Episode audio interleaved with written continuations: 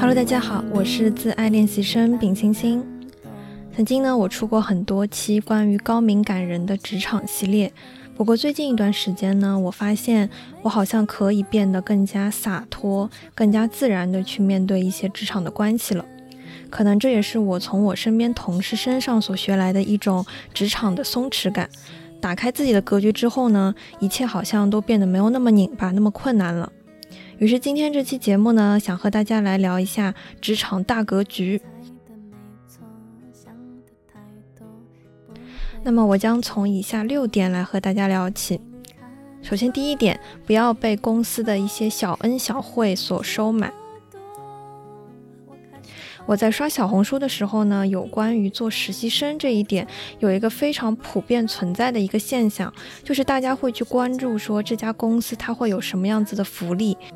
比方说它有免费的咖啡呀，免费的一些下午茶呀，然后入职之后，很多人也会发我这周吃了多少个蛋糕，我被请了多少次奶茶，特别是大家很喜欢把它放在标题里面去讲到，然后会发一些图文之类的，就看起来很 fancy 的那种。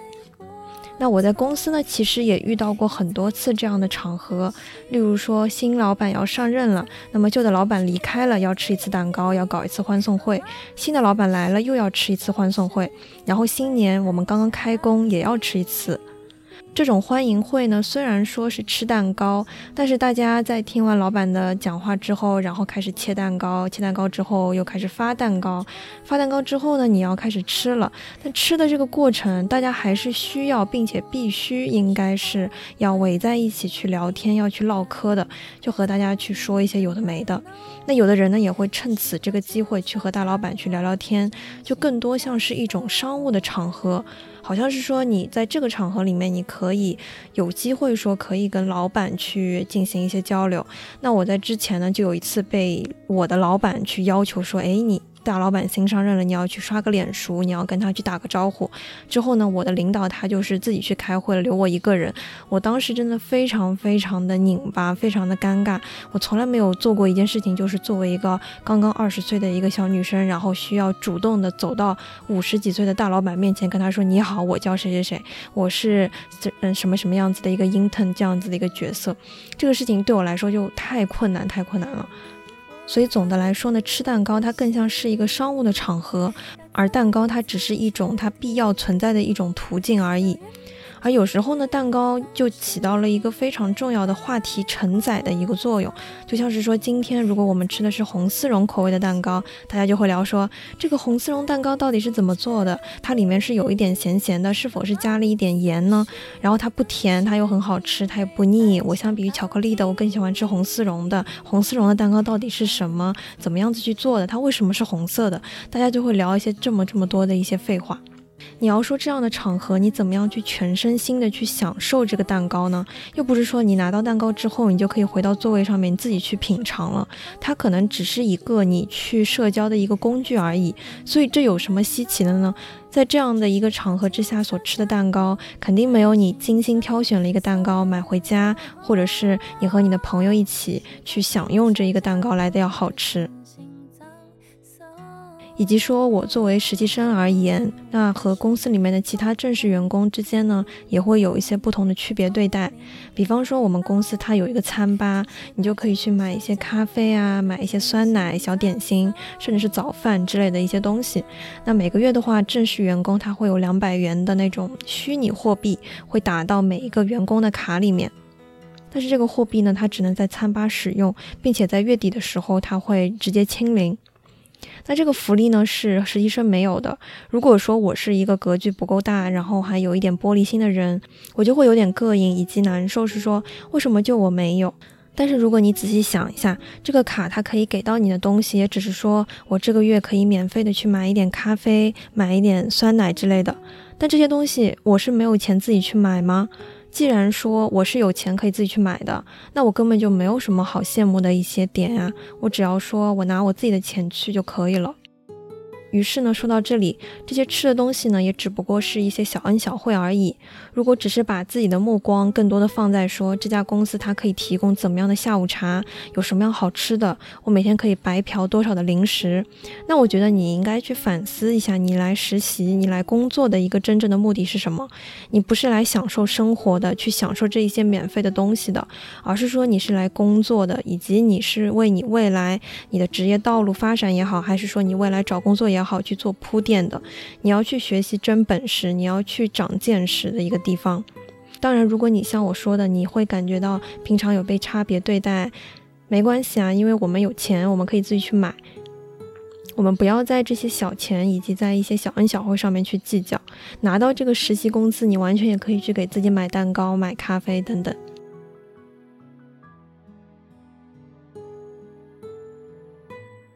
那第二点的话呢，我之前在小红书上面也有看到说，有很多人讲实习不转正，我就是大爷。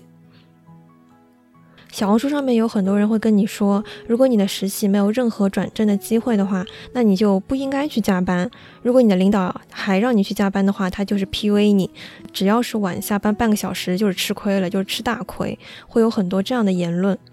但其实说，哪怕是再神仙的一些公司，它其实都有可能要面临着加班这件事情。重点不在于说加班就一定等于被公司 PUA，而是说你加班的一个内容是否可以真的给你带来一些真本事，可以真的帮助你去学习到一些东西。那作为职场新人而言呢，你刚进公司，你真的不能去带很多的。骄傲啊，很多的傲气在里面。你应该更多是谦虚的去学习、去请教，反而可以成长得更快。那很多人说实习生他做的东西他就是 dirty work，他就会抱怨，就会叹气啊。我一直把帮助同事当做是我去积功德的一种行为。因为职场上面它就是有互相的利益的关系，那我们肯定是互相帮助、互相麻烦的一个关系。你帮助别人去处理问题，并且你可以处理得很好的话，那你的口碑其实就在一整个圈子里面就立下来了。如果说有想要请教别人的一些时刻的话，对方就会很乐意帮你的忙，因为他会想起来说，哎，你以前也帮助过我。如果你一直带着一种想法，就是说我是大爷，我就只管做我自己的事情，那你仔细想一下，你作为一个实习生，你真的有这么多的事情好做吗？你下班之后除了回家摆烂，你还能做什么事情呢？那我们不妨就是把目光放得长远一点，在职场里面去积累功德，去积累你自己的人脉以及口碑，是比你在家摆烂更加重要的一件事情。那如果说你把这些事情都做好了的话呢，领导如果有一些好事情，他也会想着你。况且是说你未来打工，你要几十年的一个时间，你完全有机会说你可以在未来的时间里面再次回到这家公司。那如果说到那个时候，别人会想让一个事不关己、高高挂起的一个实习生来回来吗？他显然说就是肯定会去选择一个能干活的，然后合作起来也非常愉快的一个实习生回到他们的一个公司当中。而且我觉得说，实习之中加班学到的东西，反而更可以给到自己愉悦以及快乐，因为你知道说你有在学东西，有在认识业务以及感受到自己的进步。这可能也是为什么说大家在互联网公司里面实习可以每天上班时间特别长，但是又很愉快的一个原因之一，就是因为说你成长的非常快，甚至肉眼可见的。我一直觉得说你在学校里面，如果你一直不接触社会的话，就是一个象牙塔，你完全不知道外面的一个职场世界它是什么样子的一个丛林。但如果说你去职场里面，你去做了一些活，你甚至有机会去接触到一些业务的东西，你就能感受到哇塞，商业到底是个什么样子一个具体的玩意，大家到底是怎么样去赚钱的，这些东西都是学校里面完全都不能带给你的东西。而这种成长飞速的感觉呢，也是非常好的。那我觉得这些点呢，都是对于年轻人来说是非常珍贵的一种财富，对于你未来求职也好，还是工作也好，都是很珍贵的一些东西。不过呢，大家肯定也要把持一个度，就是说健康还是第一位的。如果你一直需要跑医院，但是还要要求你去工作的话，可能就本末倒置了。大家也要记得说要劳逸结合。那第三方面想聊一下，基层的活就肯定是没有意义的吗？很多人都会去吐槽 dirty work，说自己的工作它没有意义，每天都是一成不变的，做了很没劲的。那么我先从我自己实习生的角度来说，我自身而言呢，我虽然和大家很多次的表达说我很喜欢我的工作，但是其实我也做了非常非常多基础的机械的，但是又很费时间的一些 dirty work，像是说我需要去帮助哪一位同事去美化一个 PPT，让他自己出去旅游了这些。或者是说去网上面去拉取一些材料的一些数据啊，一些开工率，然后去做成一个图表，这些事情其实做起来都是很枯燥的一件事情。但是说，如果我们可以打开自己的格局。这些可能都是重要决策当中一个至关重要的一环。例如说，我曾经负责过一个年度市场分析的一个会议，然后我需要负责所有亚太地区的图表的一个绘制。其实说这个工作量是非常大的，而且我需要去保证每一个数字的精确。那我需要做的事情呢，不是说，诶，我去抱怨，我去说为什么老板你不给我去做一些有关于市场分析呀，一些去看一些行业报告这样子的机会，反而只是。用我去做一些图表。我当时在接到这个任务之后呢，会想说，我怎么样去把这个任务做得更加高效呢？那如果说我一张一张的图表去做的话，可能是没有什么章法的。那我就会思考说，我怎么样去把它做得有逻辑、有条理，并且以最高效的一种方式去完成它。就哪怕是说它是 dirty work，但是你也可以有很多你可以学习到的地方。不动脑子干活，其实反而是动作最慢的一种工作的方式。那么当时呢，整个亚太地区的图表，它大概有三四十张图这个样子，还需要计算各种的数字，像是五年的一个复合增长率等等这些数字。于是我就开始说，我怎么样去更加高效的去节省我的时间呢？我就去研究每一个图表它的逻辑，然后我发现说，诶，亚太地区它可能细分了，像是中国啊、印度、日本这些地区，它们每一个部分呢都会有同样的一张图，同样一个模板的一个折线图，它可能唯一的一个差别就是说它。里面的数据不同，那如果我可以做到一点，就是说我如果搭建出来一个公式，一个 Excel 的一个模板，那如果我只要说去复制进去它的一些原数据，最后呢，我所要的图表的数据就可以根据我搭建的一个公式，根据每一个每个的链接去自动的跳出来。那么相当于说我做完一张这样子的一个模板，就等于说我把其他的几张也给完成了。那这样子的一个流程呢，就是大大的可以降低我的一个工作量。而且我考虑的一个因素，还有是说，如果有别的同事他们想要去修改数字，那我也可以根据非常细致的一个分类，中国的一张、印度的一张、日本的一张，哪个产品、哪个地区，从我的工作表格里面一下子就可以找到，并且去进行非常快速的修改。那么如果说他们对我的数字去进行一个挑战，他们觉得我哪里写错了，我也可以非常快速的去溯源，而不是说我东一个表格西一个表格，可能就看起来很混乱。这些思考可以让我的工作变得更加的清晰，而这些呢，都是我从我 dirty work 里面去学习到的一些东西。那么，包括说现在很多人呢，也会去投递一些像是可以直接面向消费者的。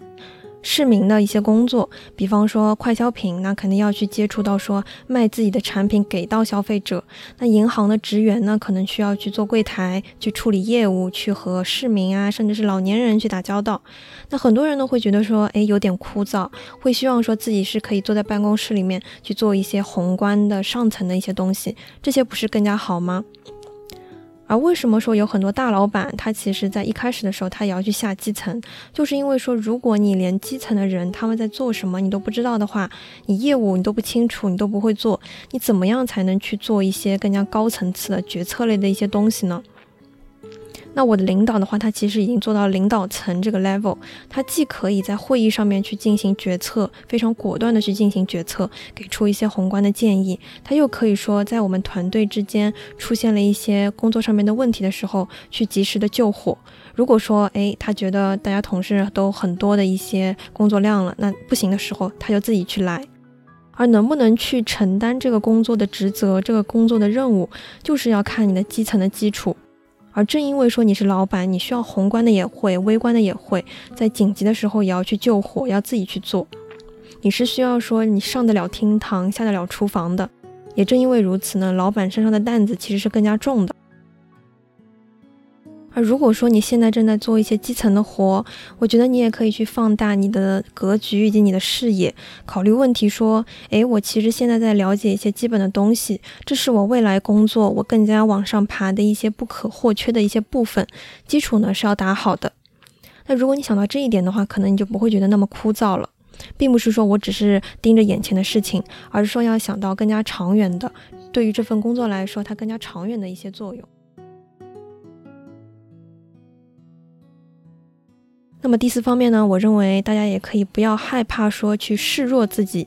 被别人看清等等这些问题，大胆的提问的话，才显得你更加有智慧、有脑子一些。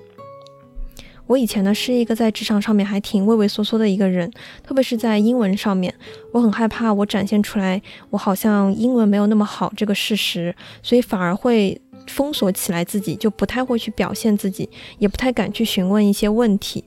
但是我发现说，越厉害的人，他们其实是越谦虚的。就像是我的老板和我们一起工作的时候，可能是需要在 PPT 上去写一些英文的，但是他如果有一些不会拼写的单词，他会立刻去询问我们说这个怎么拼啊？就哪怕是一些很简单的词，他说出来的时候，他也不会觉得很害羞，也不会对自己的能力去产生一个质疑。有时候，如果说他看到 PPT 上一个单词他不认识了，他也会立刻去询问，而不是说我现在不懂装懂，我好像看懂了。他会立刻就是说拿出自己的手机去查字典，并且打趣说：“哎呀，是我英语不太好啦。”他是一个非常大度的一个人。那我们部门呢，最近也上任了一个大老板，他也是还在业务熟悉的一个阶段。他无数次在大会上面去强调说，他是一个新人，他非常愿意去接受多方而来的一些建议以及问题，可以向他提问，可以约他单独吃饭，并且鼓励大家说，请一定要利用好他上任的这新人的六个月的时间。他是一个非常开放的一种姿态，去谦虚的去吸纳多方的一些建议。那在开一些会的时候呢，我也会观察到说，如果他有什么不太理解的部分，他会很小声的去询问坐在他身边的人，诶，这是什么意思？好像对于老板来说，不懂装懂反而不会出现。我有问题的话，我就一定要搞清楚他是什么个意思，而不是说一头雾水的。这其实不会被人看清，反而别人非常愿意去帮助你去解决一些问题。那么我之前在开我们小组的周会的时候呢，有讲到很多缩写的词汇，像是什么 PMP 呀这些东西。其实这些呢都是公司里面的一些黑话。那我以前可能会想很多，我会害怕说，如果问出来，是否会被人觉得说你怎么这个自己就可以去查呀？为什么要来问我？这不是浪费我的时间吗？是不是你认知不行啊？等等这一些问题。但是之后呢，我就非常鼓起勇气的去问出了口。那我当时呢，我的领导以及我的同事都很热心的来解答我，并且告诉我说，PMP 不光这个东西是什么，而是说我做这个东西的意义是什么。它其实呢是一个人力资源的一个工具，领导们呢可以通过这个东西去搜集一些同事们的意见以及心声。那么他们呢也会延伸问我许多。提问的这个品质，其实也是从管培生姐姐她身上所学习来的。她来我们团队去轮岗一个月的时间呢，其实完全是从零开始，很多产品她都不清楚的一个状态里面，她就要开始干活。但是她非常谦虚的去询问我一个实习生，管培生和实习生其实大家都知道还是有差别的。但是呢，他就会非常虚心的去请教我，并且不会有那种提问的一些羞耻。那作为我的视角呢，我可以帮助他人。我首先会觉得说，诶，我好像有点用，诶，我竟然一个实习生还能帮助别人，那我心情肯定是好的。其次也会觉得说，哎，这个管培生姐姐她是一个有观察的人，她是有好奇心的，她在努力去完成一件事情。所以呢，其实大家可以适当的去示弱，去请教一下别人，这些事情都不会被人看清，反而会让人觉得说，哎，你好像是一个有脑子的人，你好像还不错，会有这些的印象。那第五方面呢？我觉得大家也可以懂得抓大放小，不要去介意一些小的事情，要变得大度一些，有格局一些。那么在现在的职场上面呢，其实有非常多的女老板。那我领导她就是一个女老板，而且我们中国区的一个总裁她也是女性。其实相比于男性来说，女性做事情可以更加的干脆，更加的果决，并且不会让人去抓住一些把柄。因为可能男性呢，他会被身边那些桃花呀、情情爱爱所吸引，但是女性就不会，他们会更加看重能力以及产出，并且会显得非常的大度，非常的有格局。那么我领导他在职场上混迹这么久，其实也遇到过非常多的小人，但是他是一个非常透明且直率的一个人。我甚至可以在他身上面去看到一种少女感，在坚定自我、坚定三观的同时呢，也保持一种纯真以及一种善良，而且呢又有一些可爱。例如说，他会在我们面前非常坦白的去说一些同事的故事，又像是说他最近在给我们团队招人，他就遇到了一个小人。就是说，他不配合他的工作，还去刁难那个来面试的那些人，表现出一种咄咄逼人的一个姿态，让面试者去难堪。那么我领导当时做的呢，就是选择无视这个小人，去自己承担更多的责任，自己来准备面试。如果说觉得这位同事不配合的话，那就去找别的人去帮忙。不过功劳呢，自然也不会落在他的头上。那在这次招人风波之后呢，他也会非常直接的去选择和我们部门的老板去进行沟通，直截了当的和他说，诶，这个人他有一二三四点在客观上面做的不太对的一些事情，他是会理性的去搬出那些事实证据去跟他说，我觉得这个人不太行，你确定要留下来这个人吗？然后呢？之前他还听说有别的女老板，她也向上级去反映过这个问题，而且是非常直接的去说：“你作为老板，你应该有义务去整顿这个公司的风气，这样的人你不能留。”所以呢，他们首先在面对一些工作事情上面，如果有人刁难他，有人是小动作，他们选择的是说，诶，我不去介意他，我先非常简单的把这件事情给完成，因为对方职级比自己低很多，他们根本就不需要去花精力在他们身上，根本就不会说去思考我要以暴制暴，我要他怎么对我，我就要怎么对他，我也要去治他这一些，而是选择说我去忍让一步，反而那个时候如果你再使坏的话。这样子的模样其实非常丑陋的，更加暴露自己。同时呢，在这场风波之后，他们认为自己有责任去改变整个职场的一个风气以及环境。他们作为老板，应该去招到一些更加踏踏实实做事的一些人，而非就是说耍心眼呀、不干活的那些人。他们会有勇气去反抗。这是我在女性的身上去看到的一些职场的风范，一种职场的格局。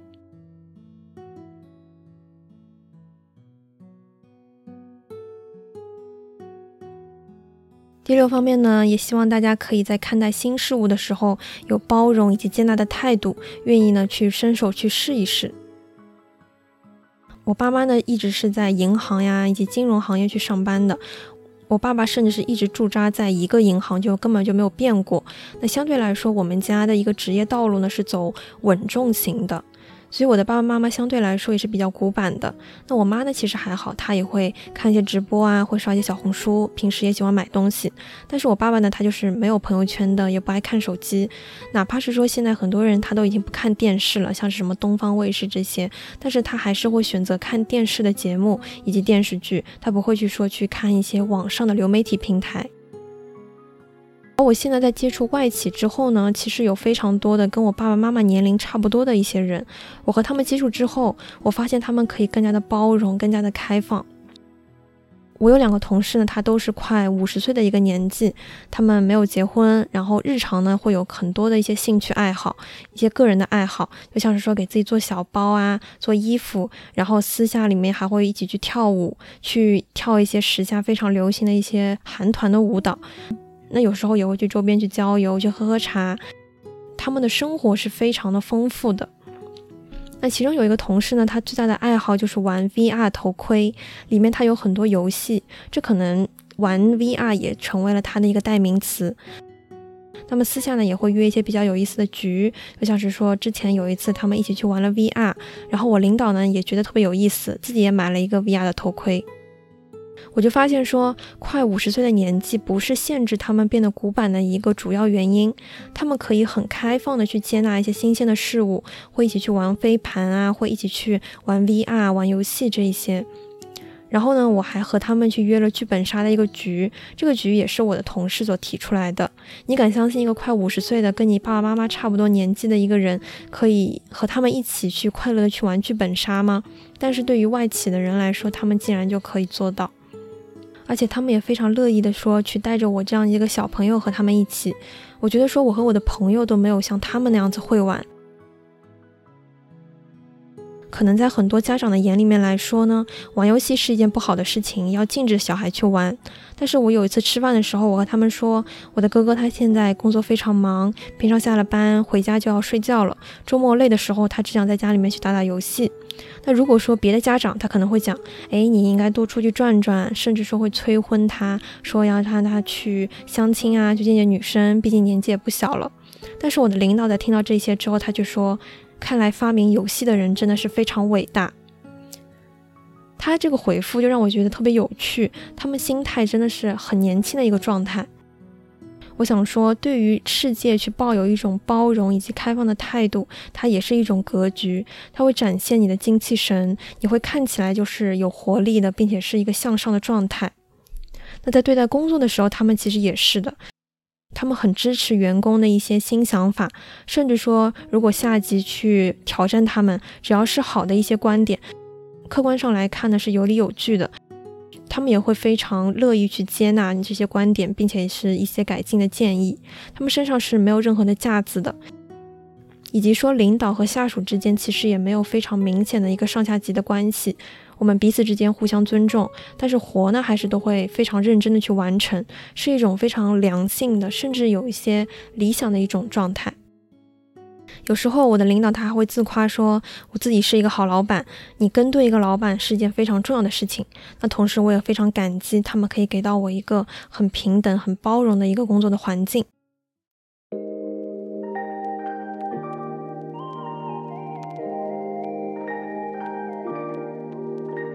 那本期节目就到这里啦！打开职场的格局，去看开一些东西。小恩小惠的话呢，我们就自己给自己奖励。重点在于要看未来的长远发展是否有利，要心胸开阔一些，可以活得更加的畅快以及更加的洒脱。同时，你也可以在小宇宙 APP、网易云音乐、QQ 音乐、苹果 Podcast 搜索“自爱练习生”找到我。欢迎你在苹果 Podcast 里给我打分。目前也已经开通官方微博喽，会发一些日常还有碎碎念，可以直接微博搜索“自爱锤力播客”，或者是播客的介绍栏里面点击链接就可以找到我。如果想加入听友群，请添加微信小助手，不上发条的拼音加一二零三，备注听友群即可。期待与你下期再见，祝你健康，祝你幸福，拜拜。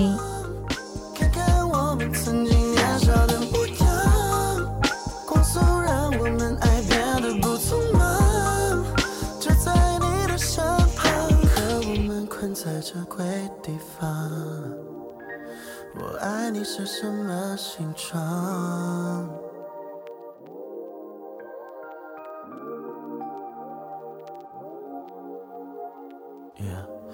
害怕